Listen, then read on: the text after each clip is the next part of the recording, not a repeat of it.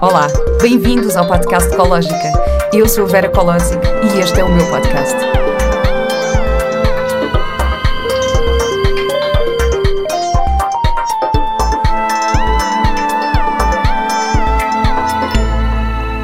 Olá e bem-vindos a mais um episódio do podcast Ecológica. Uh, eu, antes de começar hoje, quero agradecer a todos os que, os que me têm acompanhado aí desse lado, todos os que me têm enviado mensagens com, com palavras bonitas e com muitas sugestões. Eu estou mesmo muito, muito receptiva e aberta a tudo aquilo que, que vocês têm para me dizer.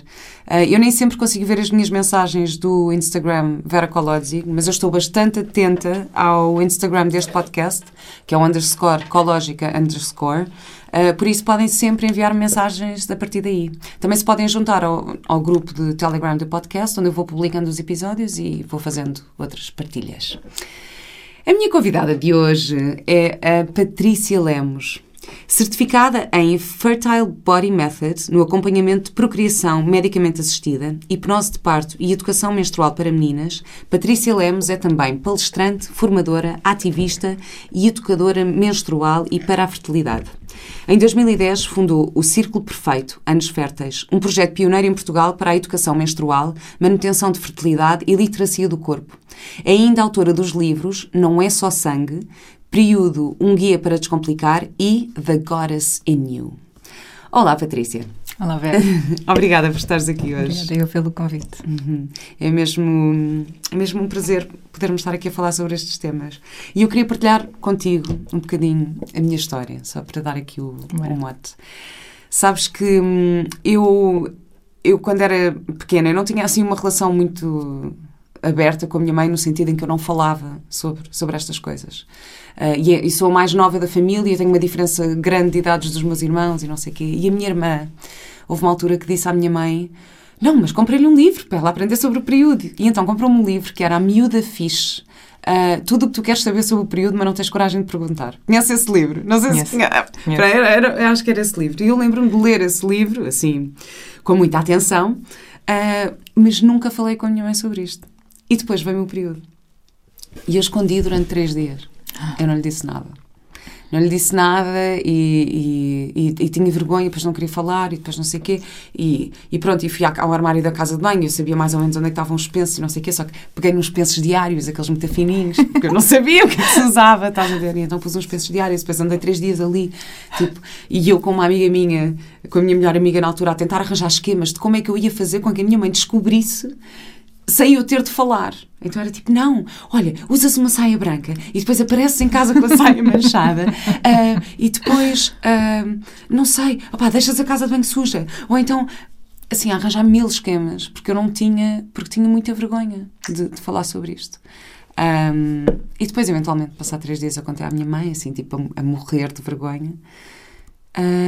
E disse à minha mãe que estava a usar estes pensos e tal, e, e basicamente, pronto, a minha mãe deu-me os pensos certos e tal, e não se falou mais nisto. Foi assim, tipo, ok, passou, e eu aprendi. E lá fui eu para o livro, outra vez. outra vez, ver como é que se fazia no livro da Miúda Fiz.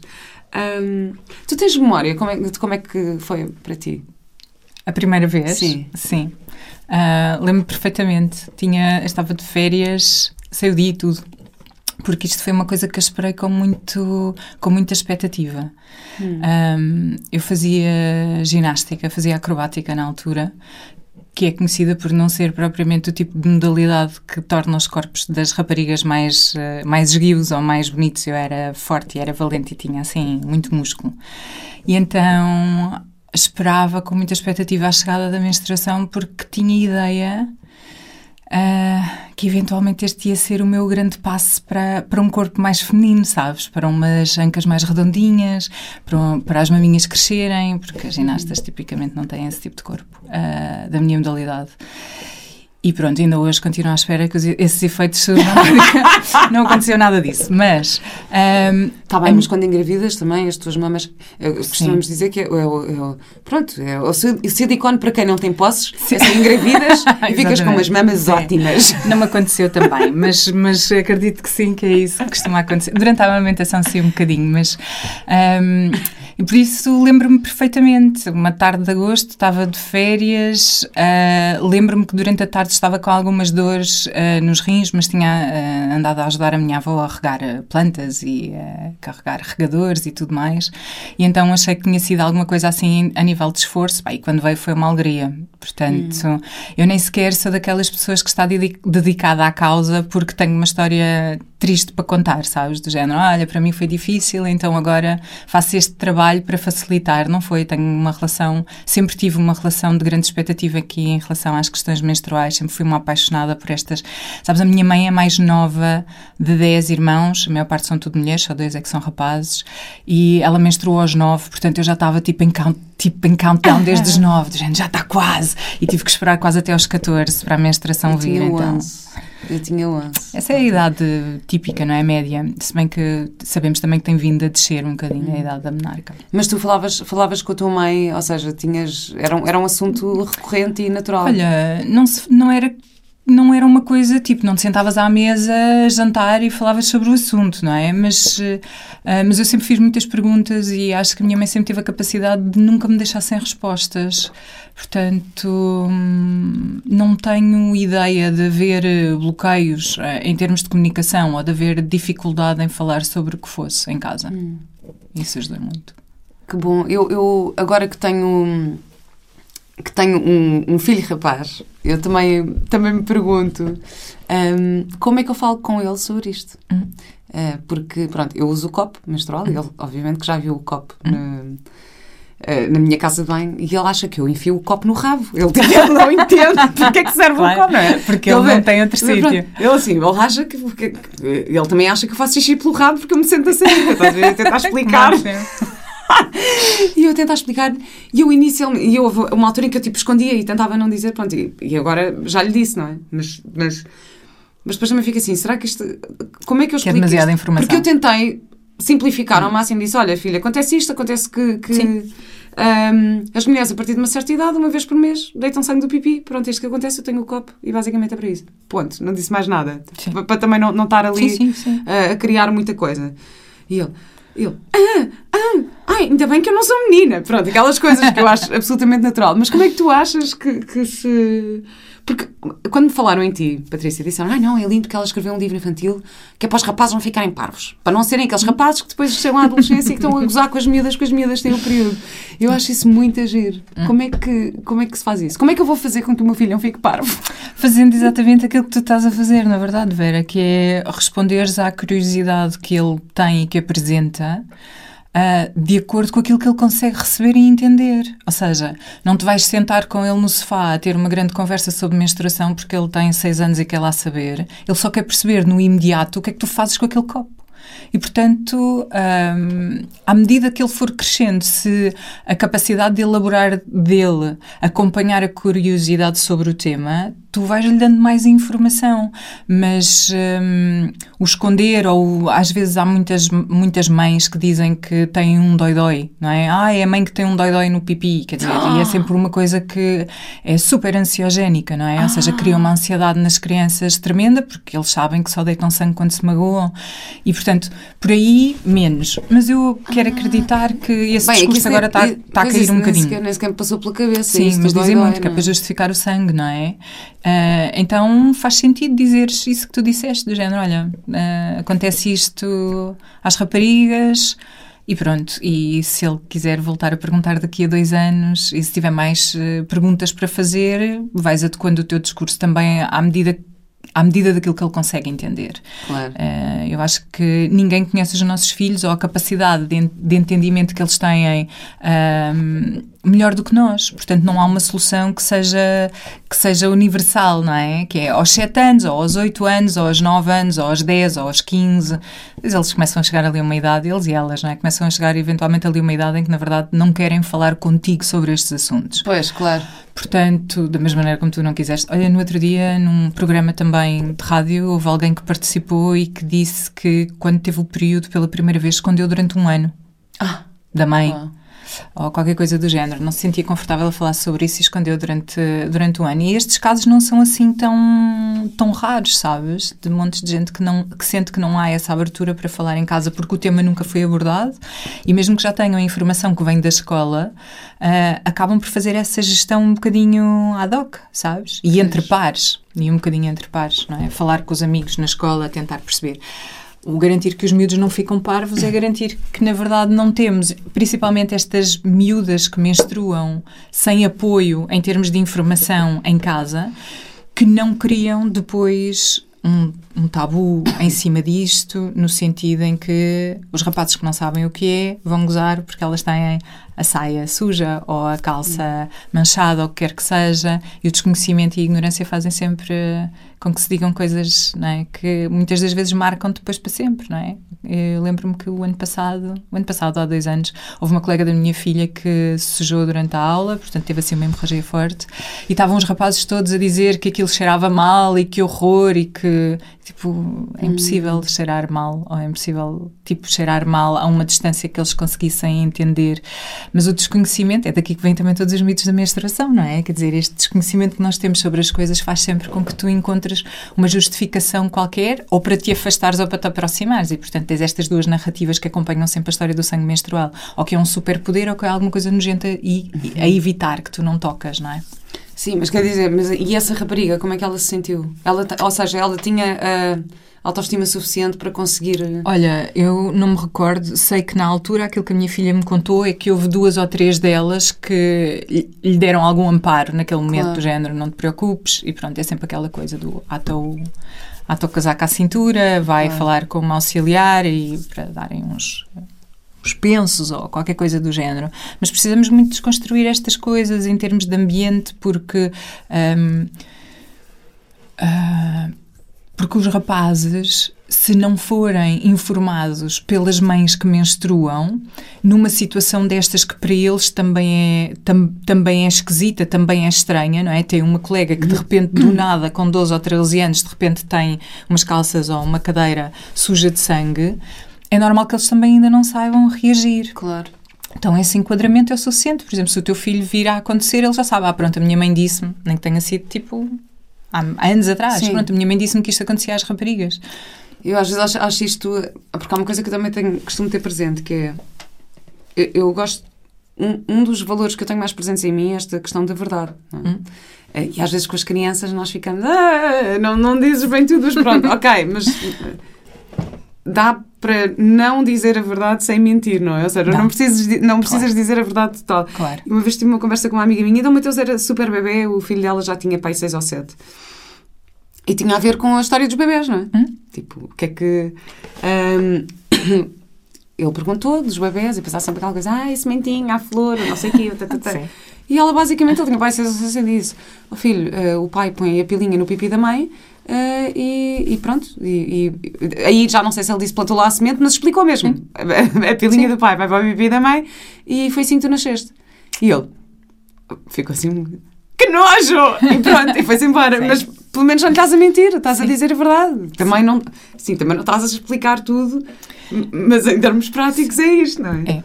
Sim. Uh, e depois também, também houve. Eu tenho uma amiga que também tem duas filhas, uma, uma que tem a idade do Mateus, portanto tem seis, e a outra já tem aí nove a dez. E estavam as duas no carro atrás e eles estavam a falar sobre isto. Sobre, e a mais nova a perguntar: Oh, oh mãe, então, mas como é que.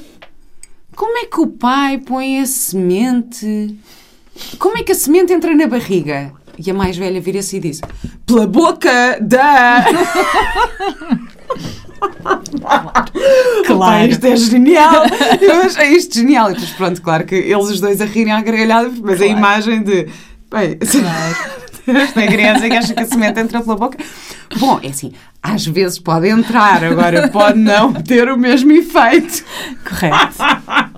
ok, eu acho isto, acho isto uh, bom, não é? Eu não sei, como é que, como é que achas, achas que isto é, é... Olha, sim, acho, acho que depois cada família acho, acho que isto também tem que ter um enquadramento dentro daquilo que é a abertura que tu tens para falar sobre estas coisas e dentro daquilo que é a forma como cada família comunica não é? porque, sei lá, outras perguntas que os teus filhos te possam fazer em relação ao porquê que chove ou o que é que acontece quando as pessoas morrem. Também as famílias, dentro daquilo que é o seu padrão normativo de crença e de construção, uh, em termos daquilo que, que, da forma como se organizam, não é? Uh, vai acabar por ditar uh, a maneira como tu conduzes essas conversas. Então, vai haver pessoas que vão preferir uma abordagem um bocadinho mais fisiológica, vai haver outras que se calhar vão mais para a metáfora da semente e etc. Hum, independentemente da idade, sabes? Nós às vezes achamos que é uma coisa muito age-related, mas não tem nada a ver. Às vezes tens mesmo uh, mães que, mesmo com as miúdas de 12 e 13 anos, continuam muito a falar metaforicamente porque a capacidade que elas têm de comunicar de uma forma, se calhar, mais clara ou mais assertiva em relação a determinados assuntos uh, está reduzida uh, porque, sei lá, mil coisas, não é? Porque elas se hum. calhar também não se sentem completamente confortáveis, porque para elas é mais fácil usar, um, se calhar, um, um bocadinho de pensamento mágico e a parte da fantasia ou da metáfora para se exprimirem, ou porque naturalmente elas também são assim na, na forma como vivem a sua vida, sabes? Uhum.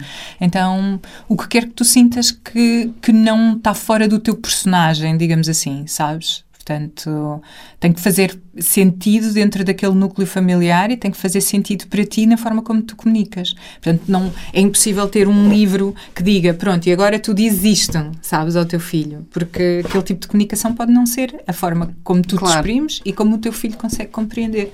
Mas, hum, mas acho o máximo que pelo menos não se deixa as crianças no vazio com aquela coisa que se fazia antigamente com isto não são conversas para a tua idade.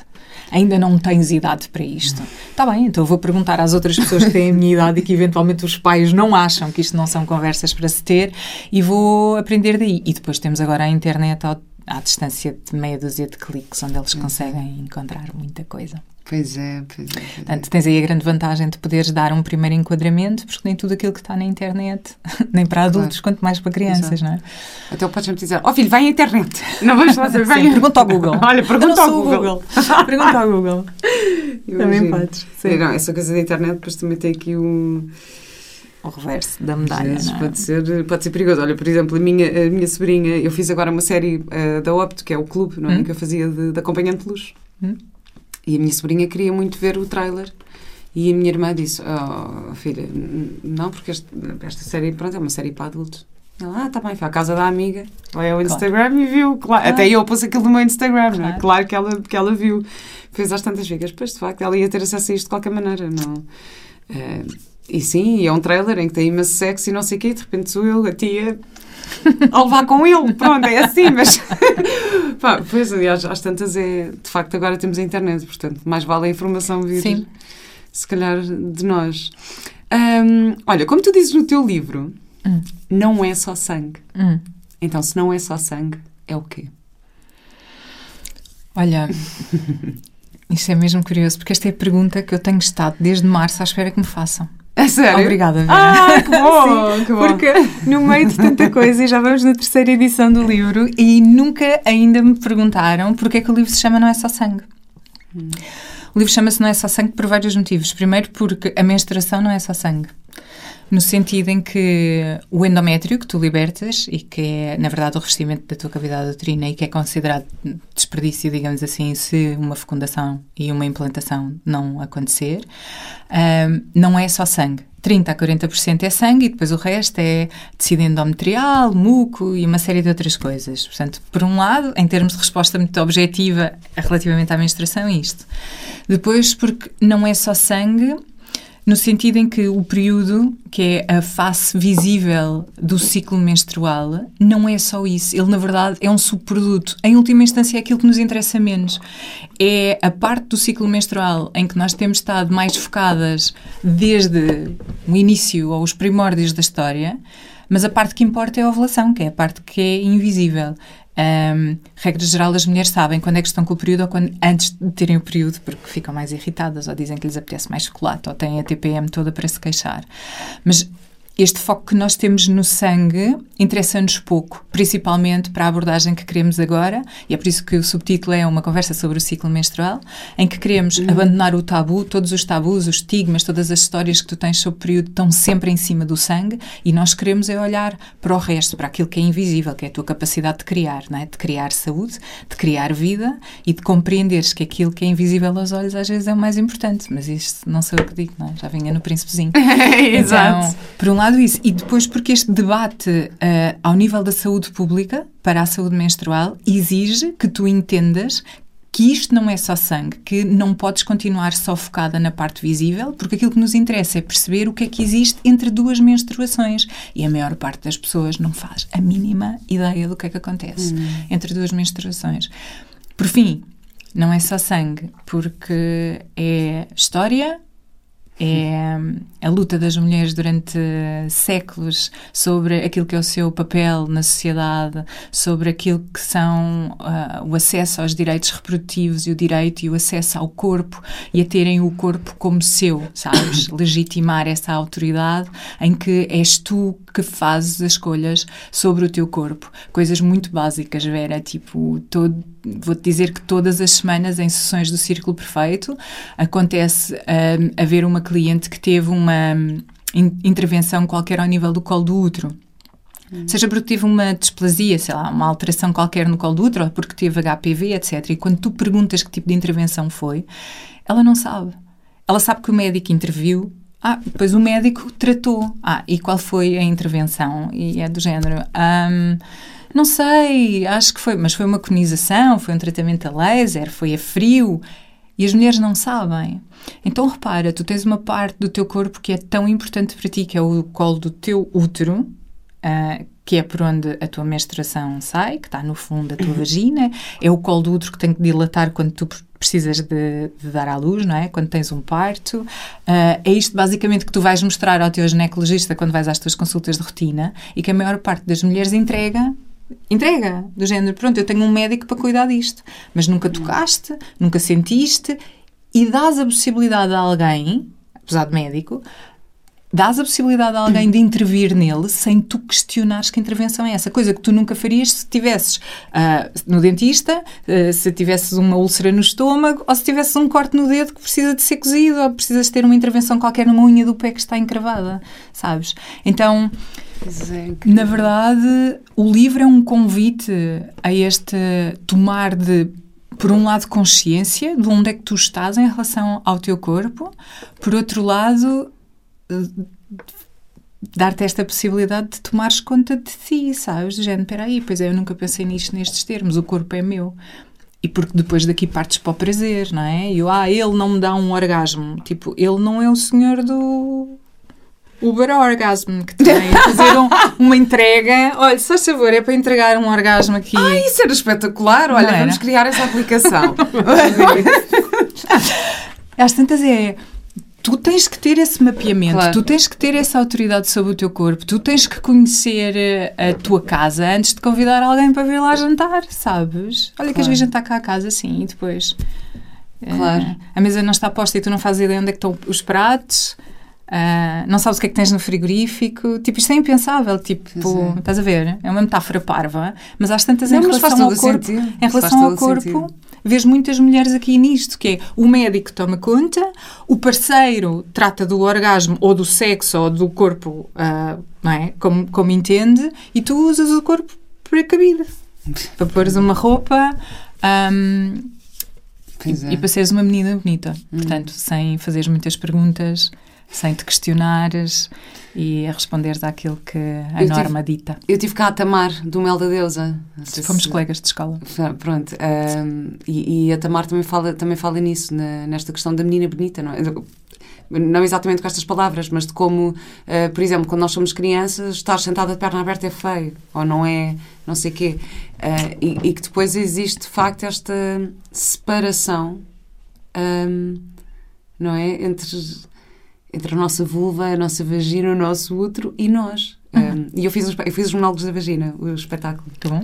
Da Eve Ensler, que eu Sim. acho que ela revolucionou imenso. Completamente. Uh, foi incrível.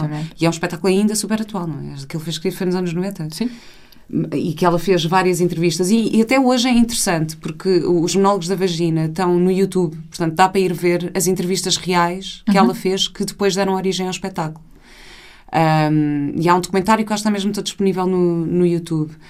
E é tão giro. E ela entrevista mulheres de 80 anos que nunca olharam para, para a sua. Uh, na verdade é vulva, mas sua, para a sua vagina sequer. Uhum. Uh, e é tão emocionante. E foi super bonito. Eu adorei fazer o espetáculo, porque de facto estás ali a contar estas histórias e. Mas é incrível isso que estás a dizer, não é? De não, não teres consciência, não teres controle sobre. Um, mas isto, isto, olha, eu, por exemplo, eu tomei a pílula durante imensos anos. Também eu.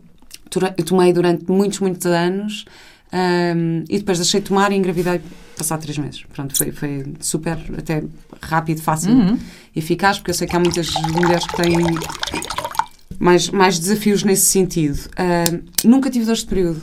Sempre tive períodos hiperregulares, mesmo quando não tomava, não sei que, eu deixei de tomar, assim, sempre muito regular. Agora, depois passei a usar, um, uh, passei a usar o anel. Uhum. Um, depois comecei a perceber que depois aquilo também dava imensa tendência a infecções e não sei o que, que não era bom. Pronto, e depois também, assim, à medida estás mais interessado em saúde natural e não sei o que, né? Depois chega a um ponto e eu comecei a perceber. Então eu trato de mim, em tudo, eu trato de mim de uma forma natural. Em tudo. Menos esta questão. Isto também porque eu tenho um obstetra espetacular, um ginecologista que eu adoro e confio imenso nele e ele também é super disponível para, pá, Vera, se quiseres tratamentos naturais, está-se bem, faz o que tu quiseres e não sei o quê. Só que imagina, depois eu tinha infecções, tinha candidíases e não sei o quê, queria, queria despachar, queria resolver muito rápido, não é? Então ligava-lhe, ah, antibiótico, comprimido, não sei o quê, depois comprimido vaginal e tal, ok, em dois dias está despachado. Mas eu comecei a ficar assim, mas espera aí, mas isto, há aqui qualquer coisa emocional, porque, porque é que eu tenho isto de uma forma tão recorrente? Uh, e depois até fui a, a uma naturopata, fui à Joana Coprianov, que, que também trata muito a saúde da mulher, e comecei a fazer vaporizações, tipo com chás, os chás de malva, aquelas coisas do antigamente, estás a ver? Vaporizações do útero. Uh, deixei de, de, tomar ou ter algum método contraceptivo hormonal. Comecei a ficar com os meus ciclos completamente de acordo com a lua. Agora. Foi atrasando, atrasando, atrasando e agora é sempre, tenho sempre o período na altura de, de quando estou a chegar à lua nova, quando está a chegar à lua nova, e estou sempre a ovular na altura da lua cheia. Tipo, isto é incrível. E de repente é tipo, uau, está tudo ligado! um, qual, qual, é a tua opinião sobre isto? Também? Olha, por exemplo, em relação à dor, não é? Que é uma coisa que eu nunca, teve, eu nunca tive. É normal ter dores de período?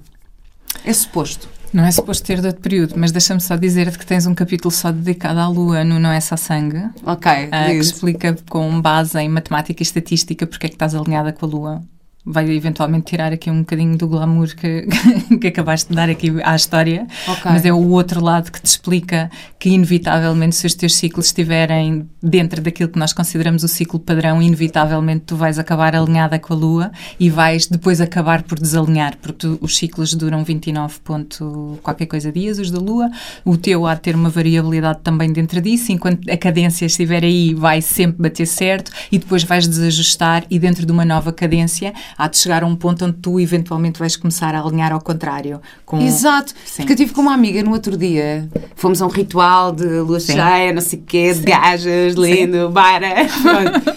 E ela diz, pá, na lua cheia, assim, é tipo o dia em que ela está com mais fluxo e que está não sei o quê, eu assim, ai, mas eu estou na, na lua nova, que é a cena do recolhimento, não sei o quê. Tá, tá, tá. Uh, portanto, pronto, ok, faz todo Sim. sentido. Se calhar. Um, sim. Um, se calhar é mas para desenhar, vou ler esse capítulo vou, afinadamente. Sim, começa por isso. Mas olha, mas, um, mas isto vai, vamos voltar à, à, história da comunicação que falávamos há bocadinho também por causa das crianças. Não estou esquecida da pergunta das dores, que é, que é, que é uhum. mesmo importante.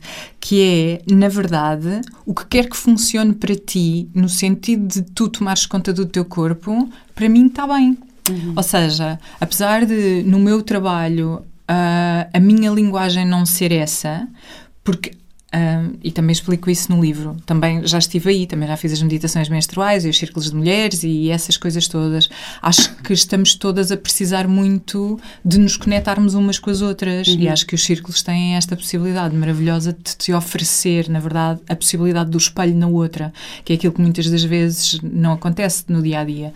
Então, Uh, no fundo, dizer que se isto funciona no sentido de te aproximar, de fazeres um caminho de, de, de descoberta e de volta a ti, impecável. Um, desde que não haja um modelo hierárquico Uh, depois por trás disto que faz, na verdade, com que continues a ter uma autoridade sobre o corpo que é externa e que não é tua.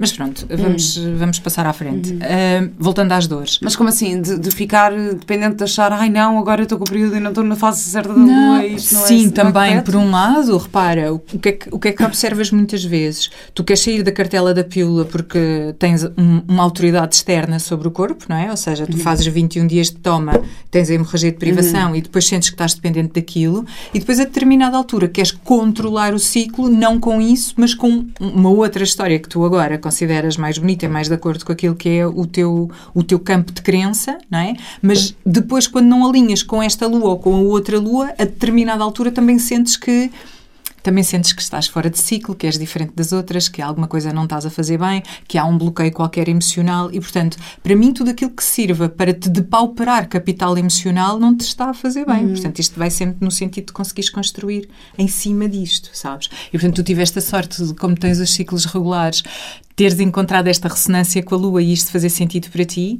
mas tu tens imensas mulheres que saem da, da, da contracepção hormonal e que não conseguem encontrar essa, esse, esse efeito espelhado na Lua e que depois aquilo que lhes é dito ou que é vendido, autoridade externa, hierárquica, que diz bem, então és tu que tens um problema com o feminino, és tu que tens um problema com o teu pai, és tu que tens um bloqueio emocional, ah, és tu... Okay. Ou seja... Pois, e, nunca vi isso dessa forma. Então claro, tu tens claro. um depauperar de capital emocional, onde tu tens uma mulher que decide por si, eu vou parar isto que não, não quero mais e vou fazer este caminho, mas é hum. este que tu escolhes que não queres e este onde tu não cabes. Porque tens um problema. Hum. E não hum. tens um problema a partir do momento em que tu fazes uma decisão. Se calhar o único problema que tens é a falta de informação. Hum. Ou, a, ou a falta de encontrares, se calhar, um grupo que te consiga acomodar ou acolher de, de uma forma mais empática, que eu sei que é uma hum. coisa que te é, que, que te é cara, não é? Portanto, tem sobretudo a ver com isso.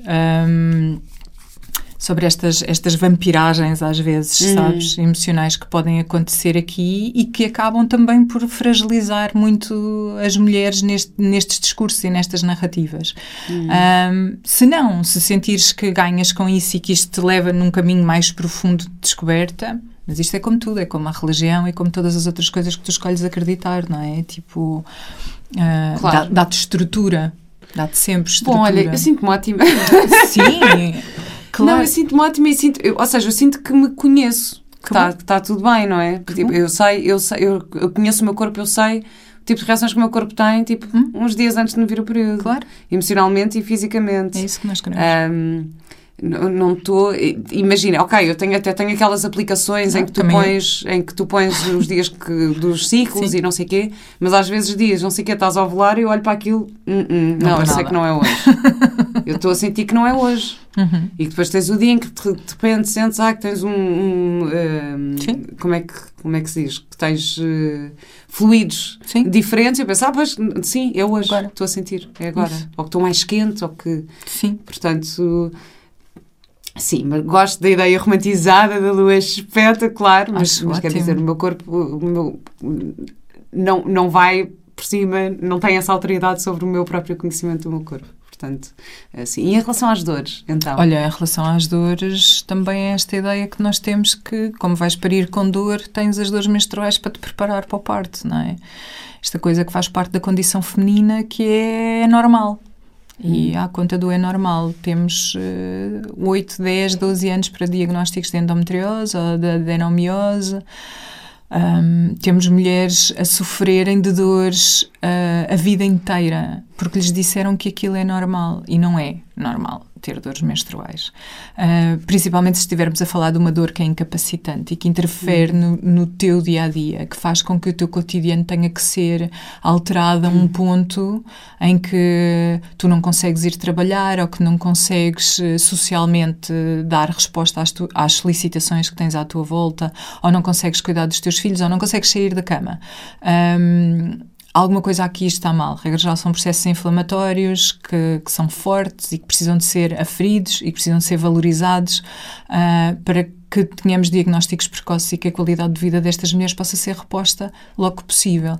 Depois tens a cólica menstrual, que é basicamente aquela moinha que a maior parte das mulheres sente, ou na barriga, ou na parte de trás das costas, não é? na zona dos rins, uh, e que debela facilmente, para quem toma anti-inflamatórios, debela facilmente se tomares um ou dois uh, anti-inflamatórios, para quem não toma, com as vaporizações ou com beber mais água, que costuma ser, essa funciona sempre. O útero é um músculo, da categoria dos músculos lisos, portanto responde diretamente ao teu grau de hidratação e por isso se estiveres bem hidratada, eventualmente ele também fica mais eficiente em termos de performance, portanto começar por aí.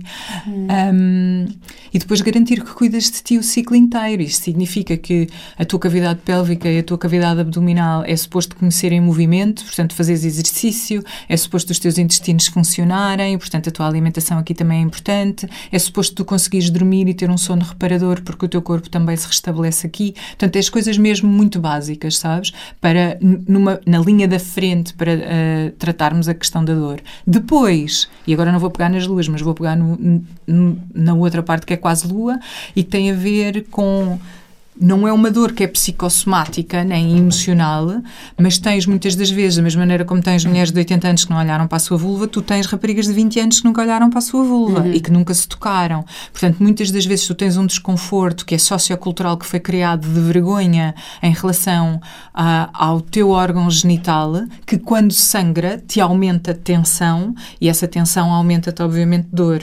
Um, E, portanto, é aqui que muitas das vezes as abordagens mais holísticas também podem ajudar, obviamente com uma fisioterapia pélvica para ver os pontos gatilho e se há efetivamente questões de tensão que possam ser trabalhadas. Hum. Mas isso depois, mais uma vez, já depende da abordagem que cada uma decide que faz sentido para si.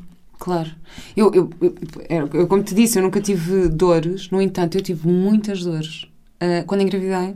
Hum nas primeiras nas semanas. Primeiras semanas. Pai, nas, eu estava grávida pai, de 6 ou 7 semanas, se tanto, de 7 ou 8, não sei. Sei que foi mesmo muito no início. Bem, e que tive umas dores como eu nunca tinha tido e que eu identifiquei como, ah, deve ser isto. Deve ser isto que as, deve outras, ser isto que as outras sentem quando têm o período. Sim. Mas que tive umas dores, que acordei à noite cheia de dores, a suar, aquela cena tipo de suores frios, de, de não conseguir estar em nenhuma posição, de ir à casa de banho e depois eu pensei, mas eu tenho, tenho que fazer cocó, mas não é cocó, mas tenho que, tipo, tudo. Pá, ia suar e, e, depois cheia de medo, não é? Porque achei, estou a perder. Claro. Achei, estou a perder claro. o bebê. Estás a ver? Foi a primeira coisa que eu pensei.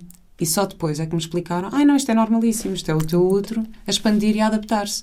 Então, agora, sempre que eu sei que, que amigas minhas querem engravidar ou que, ou que, estão nas primeiras semanas de gravidez, digo: olha, sentes isto, é normal, não estás a perder o bebê. Porque eu tinha tanto isto, ainda por cima porque tenho histórias da família de várias mulheres que perderam bebés uh, uh, cedo.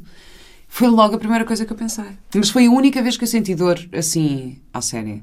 E, e pronto, e estas dores afinal são normais. E eu achava, e eu, e eu então que nunca tinha tido dores na vida de período. Claro, mais assustador ainda. Mais assustador ainda. Claro. Fiquei mesmo assustada. Achei, tipo, claro. tipo, não, olha, pronto, estou a perder. Uh, portanto, é assim, se estiverem grávidas, primeiras semanas, isto é normal se tiverem dor. Uh, Mesmo. Um, depois ia-te perguntar aqui outra coisa que é, então como é que, como é que tu educas para a fertilidade? Olha... Como é que se educa? Isto é, a fertilidade é algo que se pode aprender? A manutenção da fertilidade é uma coisa que toda, todas as pessoas deviam aprender. Uh, quando tu tens campanhas de prevenção em relação às drogas, quando tu tens, ou como tivemos durante estes anos todos, estas campanhas anti-tabaco uh, ou de sensibilização para a questão do álcool que tens de consumir moderadamente, quando estamos num país que neste momento nem sabe ao certo quantos milhares de casais são dados como inférteis, porque os números variam entre os 150 e os 300 mil, nós temos que começar a pensar em medidas de prevenção de diagnósticos de infertilidade. Ou seja, temos que hum, educar no sentido do corpo para que as pessoas não se lembrem só, não se lembrem ou não achem que a fertilidade tem um botão de on e off. Que é, eu agora vou fazer aqui um off e quando quiser ter filhos faço um on. Que é basicamente a ideia que te vendem, que é não queres ter filhos, tomas a pílula e depois quando quiseres ter é deixar e está a andar. Que foi aquilo que aconteceu contigo, que foi aquilo que aconteceu comigo, que engravidei também no primeiro mês depois da pílula quando tentei. Não no primeiro mês depois da pílula, porque ainda quis menstruar. E a primeira tentativa, olha, foi, estava um, um, euro, um euro também, foi depois num jogo do euro. Mas sei perfeitamente quando é Não era do Benfica. Não era, dizia, não não era era. do Benfica. Como se dizia, ah, o Benfica está a jogar em casa. Sim, exatamente. não foi, não foi, sim, que horror. sim, não foi, não foi. Ahm, mas eh, educar para a fertilidade significa tu entenderes, principalmente que para quem nasce com útero e ovários, a tua fertilidade é contínua e é sistémica. Isto significa que, ao contrário, por exemplo, dos rapazes que não nascem férteis e que só na puberdade é que começam a produzir eh, espermato- espermatozoides, tu com as raparigas tu tens todos os ovócitos que tu precisas logo e que vais usar na tua vida toda ah, desde o tempo que vens da barriga da tua mãe. Portanto, por volta dos 7, 8, é um bocado como aquela história das matrioscas, não é? Umas metidas dentro das outras e, portanto, ah, o teu ovócito que amadureceu e que se tornou num óvulo e que foi fecundado e que deu origem ao teu bebê, na verdade, tu já o trazias em forma de semente lá da barriga da tua mãe. Agora, a questão é que os óvulos n- não se regeneram. Estes ovócitos não se regeneram. São células que tu tens em ambiente suspenso durante a tua vida toda. É por isso que, à medida que vais ficando mais crescida, ou mais velha, como se costuma dizer, à medida que vais ficando mais crescida, os- tens uma maior probabilidade de ter um capital genético que corre menos bem nas gravidezes, porque os teus ovócitos não se regeneram. Portanto, eles estão contigo desde a barriga da tua mãe. Quando libertas um óvulo aos 20 anos, aquele óvulo está contigo há 20 anos. Quando libertas aos 35, tem 35 e aos 40 tem 40. Ok? Então, precisamos de compreender que todas as alegrias que tiveste, todas as anestesias gerais, to- todas as coisas que impactaram no teu corpo, também, de alguma forma, impactam impactam a tua fertilidade. Que o facto, por exemplo, uma das ideias, esta é talvez uma das, das misconceptions, ou seja, das ideias erradas que mais há em relação à gravidez, à, à fertilidade das mulheres, que é fumas, mas agora vais começar a tentar engravidar e então paras de fumar.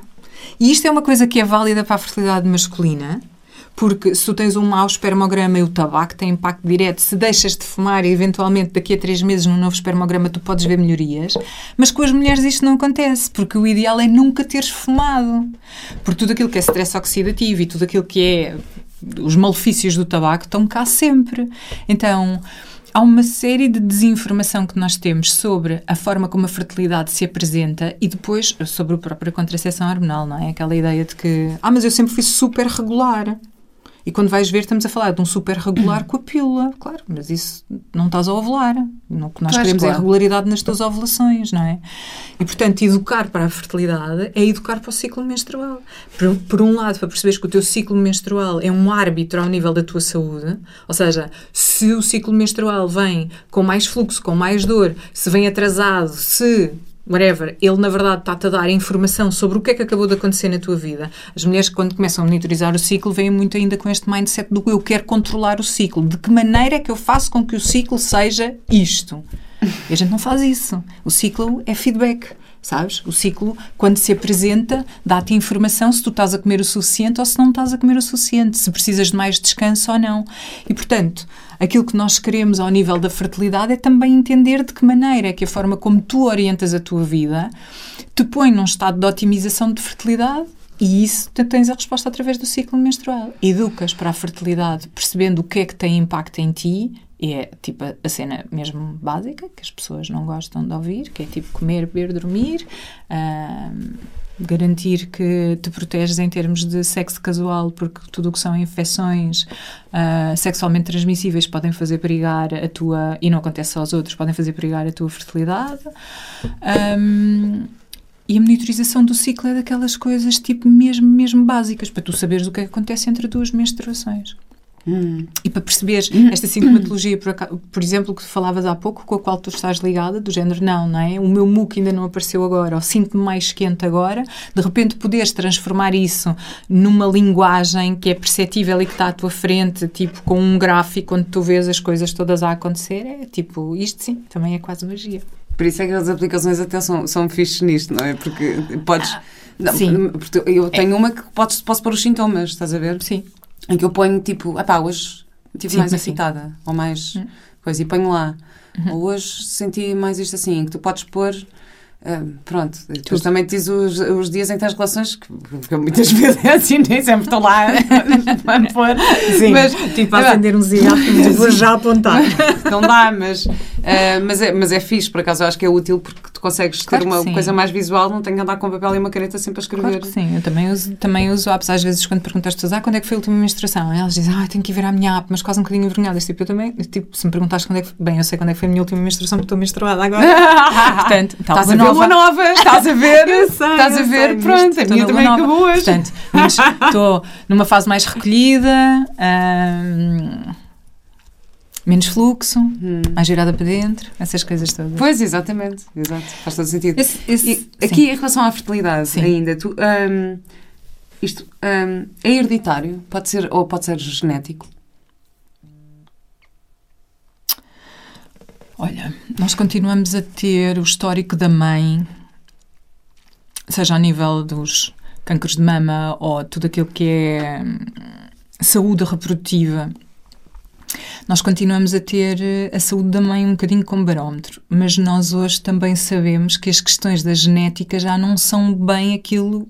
Ou seja, nós sabemos que o peso da, da possibilidade de haver alguma coisa genética um, pesa alguma coisa, mas depois também sabemos que a epigenética também diz que na verdade tu não és a tua mãe e tu não vives no mundo em que a tua mãe vive e não te alimentas da mesma maneira e não tens as mesmas relações que a tua mãe tinha, a não ser que tenhas, a não ser que sejas e que te tenhas transformado na tua mãe. Um, eu gosto sempre daqueles estudos que nos dizem que a ovelha ronhosa da família nunca sofre das doenças da família. Ou seja, aquela pessoa que teve a vida mais disruptiva, que saiu do país, que foi viver uma coisa completamente à parte e que deixou de ser convidado para os natais porque decidiu quebrar com tudo aquilo que era padrão familiar, nunca morre da, da mesma doença que, toda, que as outras pessoas padecem, sabes? Então, uh, acho que tens muitas das vezes crenças e que também tem um bocadinho a ver com estas old wives' tales, sabes? Que, que vamos tendo em relação ao mundo das mulheres, que. Ah, mas com a minha mãe também era assim. A minha mãe também tinha estas ancas. Nós, na família, somos todas muito parideiras. Ou a minha mãe teve muitos abortos. Um, a não ser que estejamos a falar de uma malformação congénita, ao nível do útero, uma malformação muleriana que corra na família, Uh, e que é possível, que eu tenho, eu tenho uma amiga que teve, que tinha.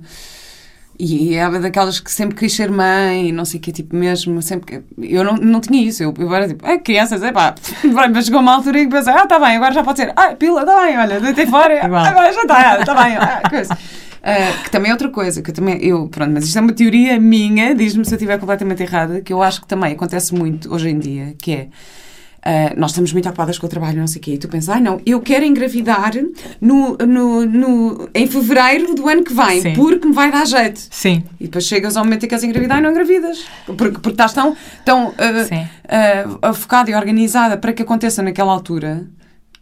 E, e, depois vem a frustração, e depois vem a dúvida, e depois vem, ah, eu não consigo ah. ter filhos, e depois vem, e depois vem esse stress todo que ainda claro. afeta mais um... Já para não falar que se engravidares em fevereiro, na altura dos, do dia dos namorados, vais ter um bebê escorpião.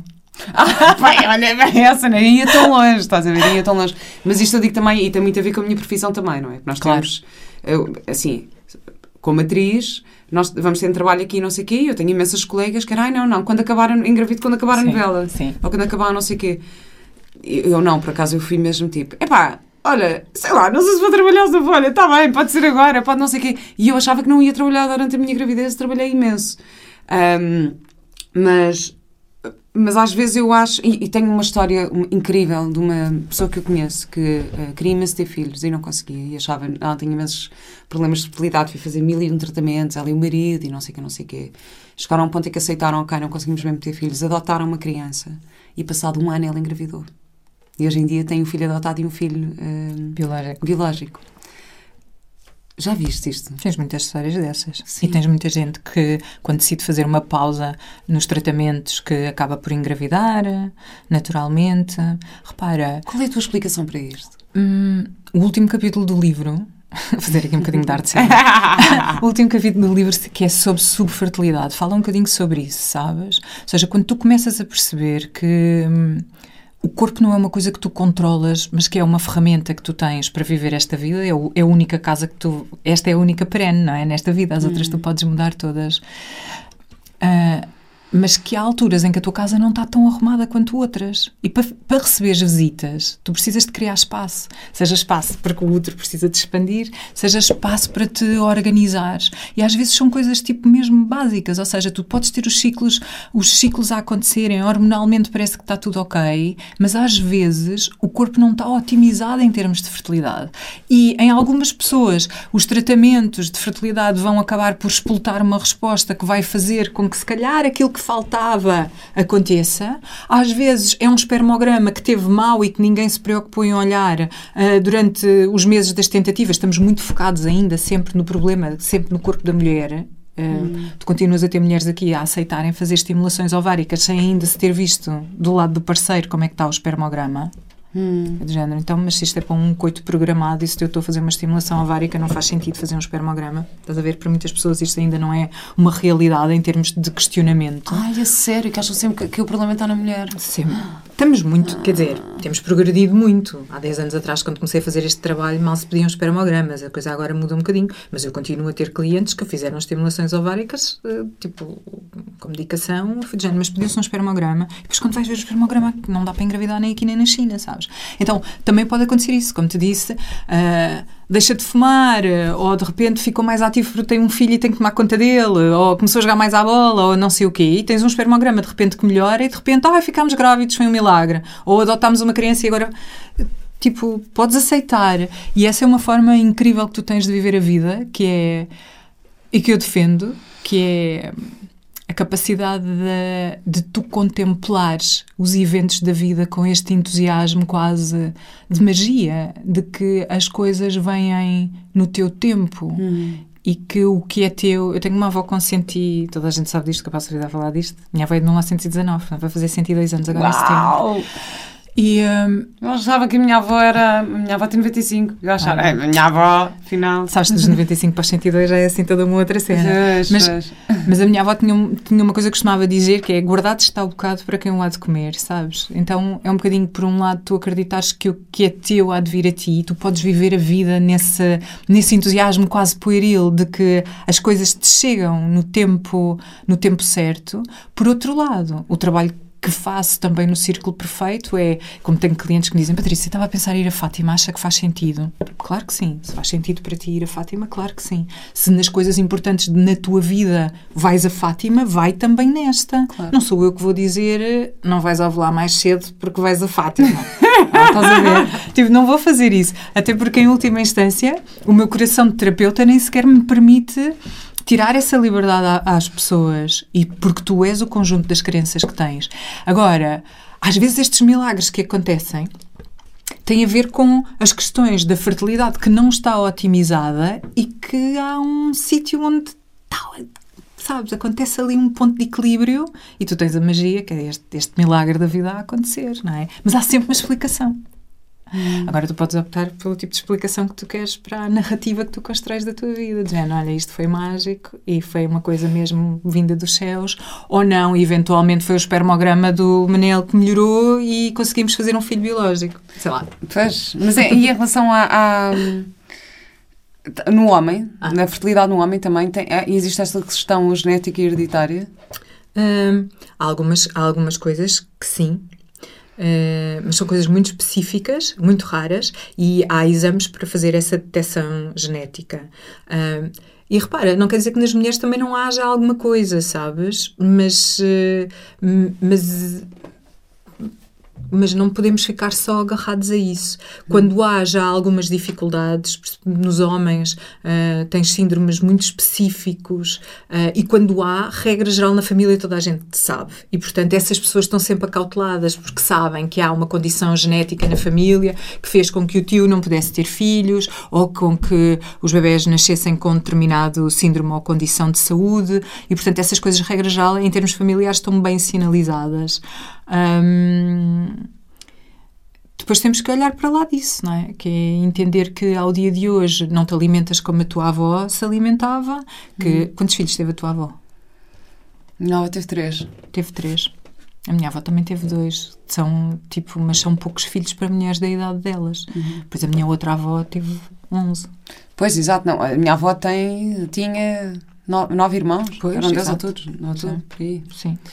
Uh, sim. Mas é aquelas coisas, teve três e perdeu quantos? Ai não, ah, não, depois havia. Não, pera, mas é que a minha, a minha avó tinha dois irmãos gêmeos. Ah. Não gêmeos dela, mas ela tinha Olha, dois. gêmeos é uma coisa que é genética. Pronto, dois exemplo. dos irmãos eram gêmeos. Sim. E nós sempre, eu e a minha sim. irmã, quando engravidámos, Ai, ai, ai. Será que são Supostamente salta uma geração, não é? É mais Portanto, ou menos. Na verdade, quer dizer, não sei, não sei lá, teorias, não sei. Sim. Mas na verdade, ou seja, dos filhos da minha avó, só a minha mãe é que teve filhos. Uh -huh. Portanto, os irmãos da minha mãe não tiveram filhos. Uh -huh. E a minha mãe não teve gêmeos. Uh -huh. Uh, mas eu e a minha irmã, obrigada. ai, ai, ai. Se bem que sabes, sabes, eu acho, Vera, que quando quando a primeira gravidez é de gêmeos, acho que tu ainda vais um bocadinho ao engano, porque tu não sabes muito bem o que é que, o que, é, o que é que é, não é? Ao que é que vais? Eu lembro-me que há uns anos atrás, Carla, se me estiveres a ouvir, eu espero que ela não leva mal eu contar esta história. Ah! Eu tenho um casal uh, amigo eles tinham uh, três rapazes e às tantas uh, o, mais, o mais novo já estava para aí com cinco anos e, e, um, e, ele queria muito ter uma menina. E então às tantas foi daquelas coisas do epá, já estamos aqui, uh, os miúdos já estão a ficar crescidos, nós também já estamos com 30 e não sei quantos, se irmos à menina ou vamos agora ou não vamos, e agora se calhar é que era, e agora se calhar é que tentávamos. E ela de gente, pá, que se lixe, bora lá tentar. E engravida, engravida de gêmeos, rapazes. E tipo, eu acho que ela durante três meses não conseguiu sequer falar, sabes? Que foi do género. Ela já não estava com muita vontade de ir àquela quarta gravidez, mas foi do género, pá, tudo bem, de facto, se não for agora, não é. Isto também se calhar já nem vai acontecer, porque nós já estamos com 30 e tais. E ela engravida, e qual menina qualquer, é mais um rapaz, ainda traz mais outro avanço, portanto acaba com cinco filhos rapazes. Mas isto para te dizer que, por exemplo, a questão. A questão dos gêmeos nós sabemos que costuma ocorrer mais em famílias onde há gêmeos e que à medida que as mulheres vão ficando mais crescidas, também, tipicamente, a probabilidade de libertares um segundo óvulo no prazo das 24 horas e ter gêmeos Ei, também é maior. Sério? Portanto, ainda, ainda não perdeste a tua oportunidade, Vera. Não digas isso, por favor. isso agora, de repente, eu que estava aqui, eu disse que vim agora do retiro, estive num retiro de mulheres este, este fim de semana e que foi super bonito, porque uma das mulheres teve uma uma partilha uh, super bonita sobre, sobre fertilidade. E, e, e ela diz: Não, mas está bem resolvido. E nós todas ali a ver, tipo, nós estamos a sentir no teu coração que isso é mesmo uma coisa que, que tu queres. E tinha a ver com uma crença enraizada também da, da família, de uma avó uhum. uh, que tentou abortar e depois não conseguiu e que não sei o quê. Então, que várias mulheres na família têm esta, esta questão da fertilidade. Um, e eu tive o retiro inteiro só a sentir, eu quero parir, apetece-me parir, eu quero. Porque eu, para mim o parto foi uma experiência incrível. Eu, eu tenho boa vontade. E agora de repente puseste-me esta hipótese. Eu, eia, bem, se fossem dois. Se fossem dois, é vai ser mais espetacular. Ai, podes parir assim dois, uma vez? Bom. Se fizeres na lua cheia. Ai, ai claro, agora espera, agora vou ver a lua. Claro, claro. Agora tens que ver quando é que bate certo. e na posição, para ser menina, como é que é? se acontecer, depois tens que me voltar a, a Ah, não, claro, claro que sim, claro que sim. Vou ficar a terceira. Depois é a posição, não é? Para ser menina, sim, sim. tem que ser missionário. É. Se for. E tem que ser, for não sei quantos dias. Não, sei. não, não, se for. Isso aí é uma cena do demo. se. Um, isso tem que ser não sei quantos dias antes para ser rapariga e não sei quantos dias Uh, depois para ser rapaz, não sei quem é mais perto da ovulação, porque os espermatozoides que fazem essas, essas coisas também já foram todas, já caíram todas por terra. Essas... Mas olha, mas a questão da maionese para mim é verdade. Qual é a questão da maionese? Não sabes da maionese? O mito da maionese? Não podes fazer maionese quando estás menstruada. Ah, não podes fazer maionese. Não, não fica. Sim, um... não fica. Eu nunca fiz maionese, portanto não sei. Eu, Vou experimentar. Faço, mas quase que vai, vai correr mal porque eu sou péssima cozinheira. eu faço maionese vegan. Sim. Epá, e corre sempre com o período não consigo. Mas isso não pode Quer dizer, na verdade eu fiz isso uma vez e depois deixei de fazer. Depois deixei de fazer. Depois digo sempre, olha, faz tu que eu hoje, hoje estou menstruada, a maionese não vai sair bem. Bem, eu para cozinhar estou sempre menstruada, na verdade, porque tipo, detesto, detesto. Portanto, essa corre-me sempre bem. Já, olha, eu até fazia um bacalhau à gomes mas tipo, estou menstruada. vai correr mal, de certeza. Exato. Um, eu tinha aqui um monte de coisas para te perguntar, já estamos aqui a chegar ao fim, mas, mas esta eu tenho mesmo que te perguntar, que é qual é a influência das nossas emoções na fertilidade? E não estou a falar só, de, só de, das mulheres. As emoções têm impacto na, na fertilidade dos homens e das mulheres?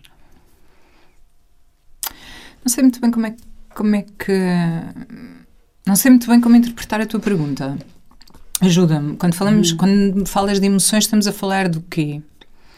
Um, ou seja, tu, tu estás numa fase. Olha, por exemplo, esta questão de, de ansiedade porque queres muito engravidar e não ah. consegues.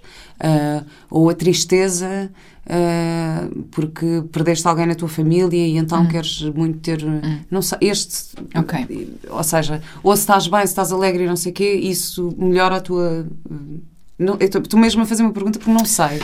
Olha, é difícil. Deixa ver, deixa ver se eu consigo desembrulhar isso, assim de uma forma útil. Então, por um lado, entender que o eixo que faz a ligação aos teus ovários e que vem cá de cima da base do teu cérebro, teu hipotálamo e teu hipófise, regulam a tua tiroide e regulam tuas, as tuas suprarrenais. Portanto, eu, eu gosto sempre de dizer às pessoas, igual a com os homens, eu gosto sempre de dizer às pessoas que gostava que imaginassem que isto é uma cadeia de elásticos, sabes? Ou seja, da base do cérebro, hipotálamo uhum. e hipófise, a fazer a ligação até às gónadas, portanto, ovários e testículos, mas passando pela tiroide e pelas suprarrenais, quase como se isto tudo se movimenta de um lado, também se movimenta do outro. As suprarrenais são responsáveis pelos teus níveis de cortisol, que é uma hormona agora que está na moda, toda a gente fala porque é a hormona do stress. O stress faz falta à vida, garante que tu sobrevives, garante uhum. que tu olhas para o lado esquerdo e direito da estrada cada vez que tens que atravessar. Uhum. E tem uma curva fisiológica que tipicamente está mais alta de manhã e mais baixa ao final do dia. Quando tu sais daquilo que é a tua baseline, em termos de dinâmicas de cortisol ou de resposta ao, ao stress, uh, tu podes ter um entendimento do corpo em que sente que não é uh, seguro reproduzir-se. Okay? Principalmente para as mulheres que são incubadora. Eu costumo dizer sempre aos, aos meus casais que é de género, vocês depois mandam-me aquele mail querido a dizer Patrícia, estamos grávidos, mas vocês não estão grávidos, quem está grávida é ela, não é? Ele tem só uma desculpa para beber copos com os amigos. Porque, porque a incubadora, na verdade, do projeto, durante nove meses, vai ser o corpo da mulher. Portanto, tu tens uma aflição que é delicada ao nível dos recursos, que é, será que eu tenho capacidade de levar este projeto para a frente durante nove meses? Então, por um lado, entender que há estas dinâmicas, a forma como tu vives o stress ou a ansiedade tem impacto na forma como tu dormes, na forma como tu te alimentas e se fazes mais ou menos desporto e todas estas, e como é que metabolizas o açúcar e todas estas coisas, porque vai depender também do teu sono e da forma hum. como estás a comer, se estás a fazer binges com compulsões ou não. Então repara, por um lado, em termos de resposta fisiológica, sim, pode haver alterações, porque a forma como a, tu vives a emoção, o stress ou a ansiedade, pode modelar sem tu estares completamente consciente a forma como tu cuidas do teu corpo e, portanto, o teu corpo vai responder dessa forma. Por outro lado, hum, uma das minhas certificações passa muito por este entendimento de que tu tens mente sã em corpo são, não é? Ou seja, que tu tens que ter uh, aquilo que nós chamamos de eunoia, que é a capacidade de tu pensares uh, coisas boas, que não é o falso positivismo do eu sou linda, eu não sei o quê, e achas-te horrorosa e ao fim de três meses, tipo, estás mega deprimida, ainda hum. para mais, sem sequer confiares em ti, porque achas que andaste a mentir durante três meses ao espelho mas passa sobretudo por entender que há uma estrutura uh, na qual tu consegues provocar alterações por ação e há outras coisas que tu tens que aceitar porque não consegues e, portanto, encontrar aqui este equilíbrio. Isto para dizer o quê? Por um lado, eu tenho uma formação de base que passa muito por nós temos que tratar da, daqui da mente fértil, porque a mente tem que estar fértil para o corpo estar fértil. Por outro lado, estou aqui há muitos anos e posso dizer que, por respeito a todas as mulheres que tenho acompanhado que foram vítimas de violação e engravidaram desses abusos, que foram vítimas, de, enquanto crianças ou adolescentes, de abusos continuados e que foram Uh, obrigadas a fazer interrupções voluntárias de gravidez porque engravidaram do padrasto, do tio, do avô, etc. Uh, estou cada vez mais afastada de uma narrativa que leva muito a esta coisa do, da mente como. Uh, como, su, como tão sugestionável em termos de fertilidade que te faz conseguir ter uma resposta do corpo de acordo com aquilo que tu queres. Uhum. Acho que isso, por um lado, pesa e culpa nas mulheres que não conseguem engravidar, quase como se elas ainda não tivessem descoberto a chave, sabes, do, do género. Ainda não estás lá, ainda não conseguiste fazer o suficiente para te ligar ao feminino ou para te ligar ao bebê que tem que vir.